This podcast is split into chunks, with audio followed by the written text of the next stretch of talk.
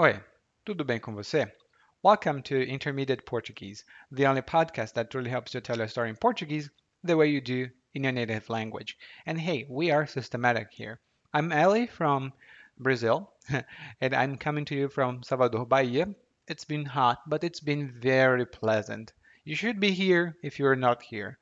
And today, after listening to this episode, you'll learn some of the vocabulary that we use when we write Santa Claus a um, letter. Have you ever written a letter?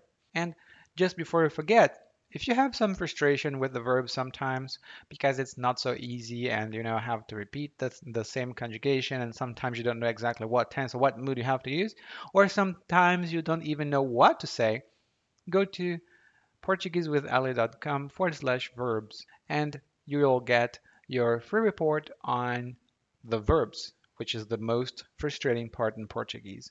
And now, let's get started.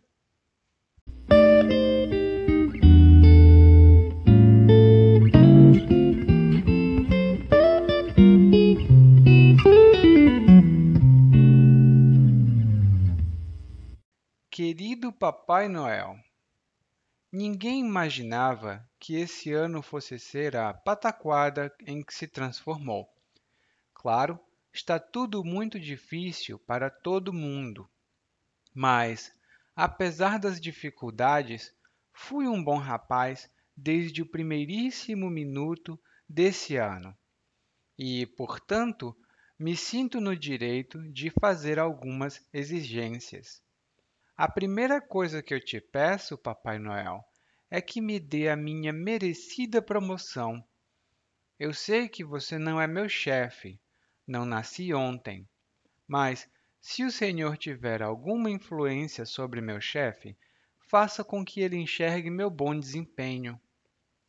Diferente do puxa-saco do Manuel, eu dei duro neste ano. Acho que mereço pelo menos um respiro, não é? A segunda coisa que eu espero é que você me traga mais saúde. Infelizmente, isso não vai caber na meia que pendurei perto da porta, já que aqui não se tem esse negócio de lareira. Quando eu me acordo, meus lombos estão ardendo demais.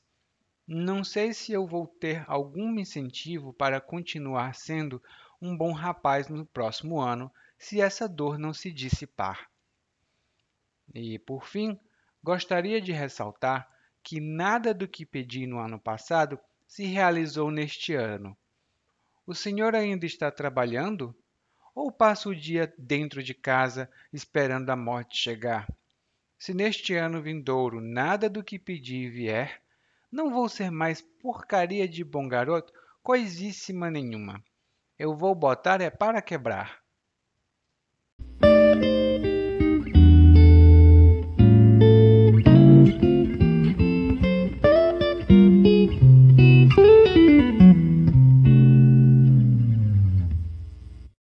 Você já enviou cartas para o Papai Noel? Quando eu era criança, eu não enviava cartas, mas eu fazia pedidos. Eu, antes de dormir, eu dizia: Papai Noel, por favor, me mande um presente. O Papai Noel às vezes mandava, mas mais frequentemente ele não fazia o que eu pedia. E eu acho que é o que aconteceu com o narrador dessa nossa história. Ele começa com um problema. Ele está escrevendo uma carta para o Papai Noel. E aparentemente ele é adulto, né? porque ele trabalha. Esperamos que seja adulto. Bom, e ele começa dizendo que ninguém esperava que o ano fosse ser a pataquada em que se transformou. E ele já começa com uma palavra forte. Pataquada aqui no Brasil tem alguns significados, mas em geral é uma situação ridícula ou uma situação reprovável, porque é muito ridícula. Nós não achamos que seja justo que isso aconteça, por exemplo. Né? É uma coisa mais geral. E aqui no Brasil, nós podemos usar pataquada, por exemplo. Você sai de casa e quando você chega em casa, os seus filhos é, bagunçaram tudo. E você pergunta: que pataquada é essa? Que pataquada é essa? Que bagunça? Que situação é essa? Pataquada, como eu disse, tem outros significados, mas aqui é basicamente uma situação ridícula e inaceitável. Bom, eu não diria que o ano de 2020 é uma pataquada. Na verdade, é uma catástrofe para muitas pessoas, né? Bom, mas ele diz aqui que se comportou durante todo o ano de 2020 e se sente no direito de fazer algumas exigências. Sentir-se no direito de fazer algo significa achar que você tem o direito ou que você merece o direito de fazer alguma coisa. Por exemplo, eu, como professor, me sinto no direito de dizer para o aluno o que fazer. Porque eu sou professor, né? Mas se eu não fosse professor, eu não me sentiria no direito de dizer o que o aluno deveria fazer. E exigência vem do verbo exigir. E é a mesma coisa que ordenar, pedir com veemência ou requerer. Por exemplo, para entrar em alguns países, você tem que cumprir algumas exigências. Por exemplo, você tem que ter um emprego ou você tem que ter dinheiro. Sem isso, não é possível entrar nesses países. E isso são exigências. Agora, exigência é um pouco diferente de requisito, tá? é, não, não dá para usar do mesmo jeito, apesar de serem é, sinônimas. Daí em seguida, a primeira exigência do narrador é a promoção. Ele pede uma promoção para o Papai Noel. E a promoção, quando você sobe na empresa, você tem um cargo melhor, você tem uma posição melhor, você tem um salário melhor. Isso tudo é uma promoção. E ele diz que sabe que o Papai Noel não é o chefe dele. Hum, e todos nós sabemos.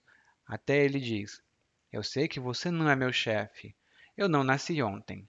E eu não nasci ontem significa eu não sou idiota.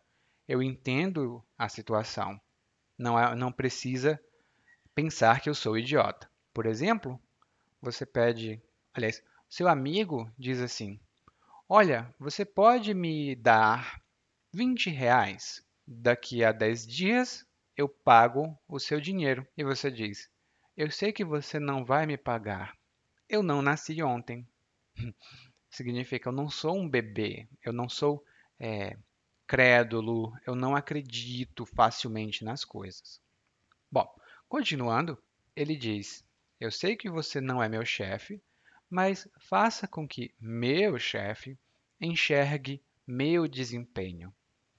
E enxergar é a mesma coisa que ver ou ser capaz de perceber com os olhos.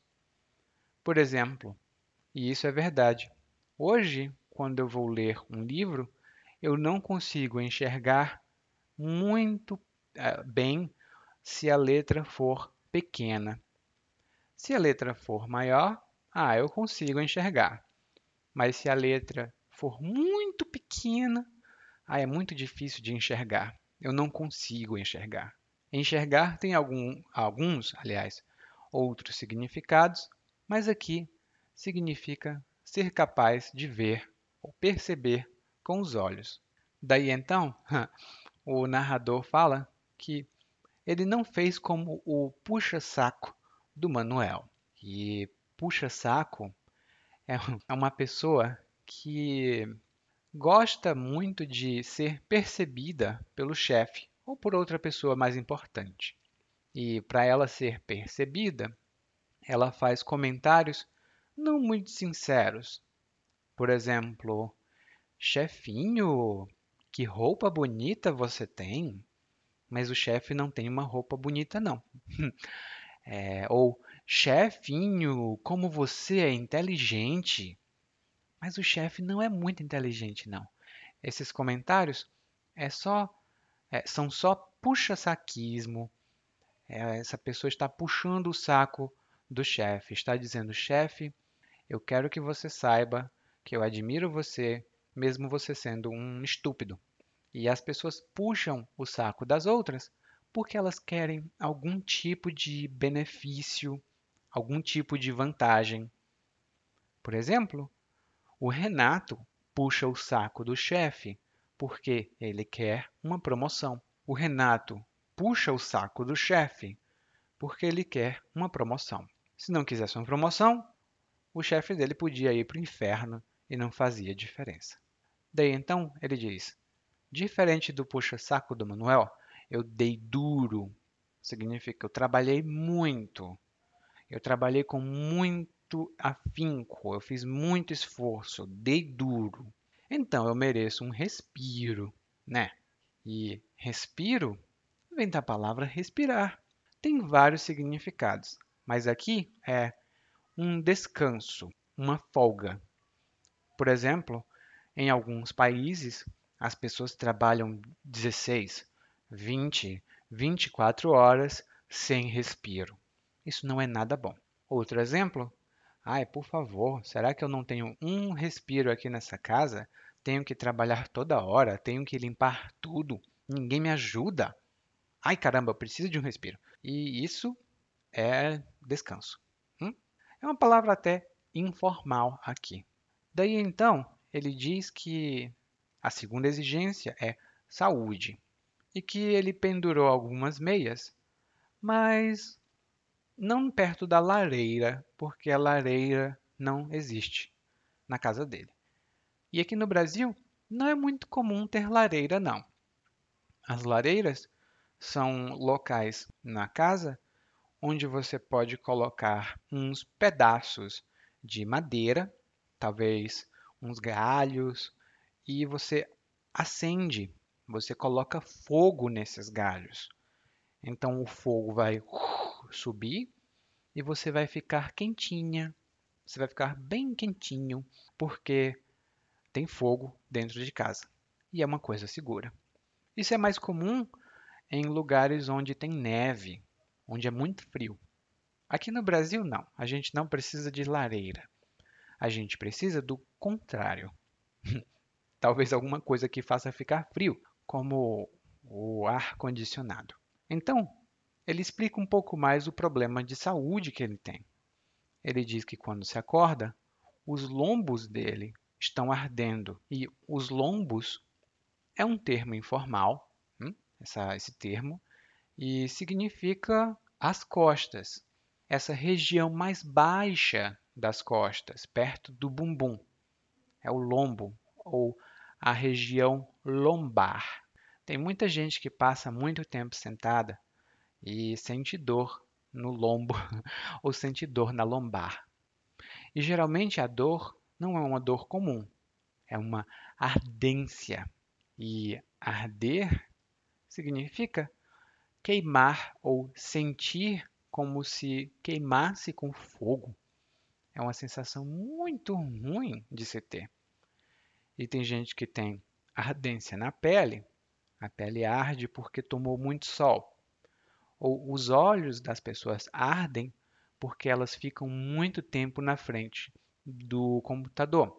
Ou a garganta de alguém arde porque ela está gripada, por exemplo, está com um problema de garganta. Arder tem outros significados, mas aqui é o que a gente diz. E ele diz que não sabe se vai ter incentivo para continuar com esse para continuar sendo um bom rapaz se esses problemas não se dissiparem. E dissipar-se significa desaparecer por completo. Se uma, um problema de se dissipar, significa que ele desapareceu, virou nada. Continuando, ele fala para o Papai Noel um pouco mais diretamente. Ele está irritado com o Papai Noel, porque o Papai Noel não fez nada no ano passado, e se no ano vindouro o Papai Noel não fizer nada, vai dar ruim, vai ter problema. E ano vindouro significa o ano que vem. Essa palavra vindouro significa que vem, que está próximo de chegar.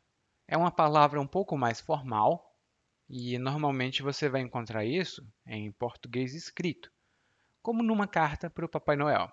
Mas no português falado, vindouro é um pouco mais incomum. Talvez num emprego.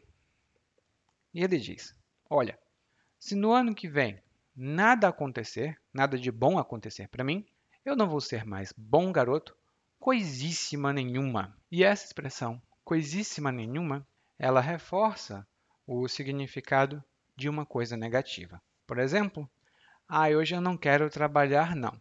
Eu não vou trabalhar coisa nenhuma. Ah, hoje eu não quero cozinhar, não. Hoje eu não vou cozinhar coisíssima nenhuma. Eu posso dizer eu não vou cozinhar e eu não vou cozinhar coisíssima nenhuma. A segunda frase é mais forte. E aí ele diz que vai botar é para quebrar.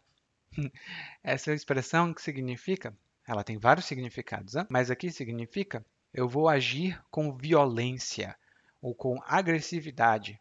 Eu não quero mais saber. Botar para quebrar tem um significado positivo, mas aqui ele é negativo, tá? Ele é tipo tem alguma coisa a ver com violência ou com agressividade. E agora você não precisa botar para quebrar, porque nós vamos ouvir o monólogo mais uma vez, dessa vez numa velocidade mais natural. Querido Papai Noel, ninguém imaginava que esse ano fosse a pataquada em que se transformou. Claro, está tudo muito difícil para todo mundo, mas apesar das dificuldades, fui um bom rapaz desde o primeiríssimo minuto desse ano e, portanto, me sinto no direito de fazer algumas exigências. A primeira coisa que eu te peço, Papai Noel, é que me dê minha merecida promoção. Eu sei que você não é meu chefe, não nasci ontem, mas se o senhor tiver alguma influência sobre meu chefe, faz com que ele enxergue meu bom desempenho. Diferente do puxa-saco do Manuel, eu dei duro nesse ano. Acho que mereço pelo menos um respiro, não é? A segunda coisa que eu espero é que você me traga mais saúde. Infelizmente, isso não vai caber na meia que pendurei perto da porta, já que não se tem esse negócio de lareira. Quando eu me acordo, meus lombos estão ardendo demais. Não sei se vou ter algum incentivo para continuar sendo um bom rapaz no próximo ano se essa dor não se dissipar. E por fim, gostaria de ressaltar que nada do que pedi no ano passado se realizou neste ano. Você ainda está trabalhando? Ou passa o dia dentro de casa esperando a morte chegar? Se nesse ano vindouro nada do que pedi vier, não vou ser mais porcaria de bom garoto coisíssima nenhuma. Eu vou botar para quebrar. You just listened to Intermediate Portuguese, the only podcast that truly helps you tell a story in Portuguese the way you do in a native language. This has been Ellie, and if you want to improve your Portuguese even faster, visit regularly www.portuguesewithellie.com and intermediateportuguese.com. Thank you. Muito obrigado e até a próxima. Tchau, tchau.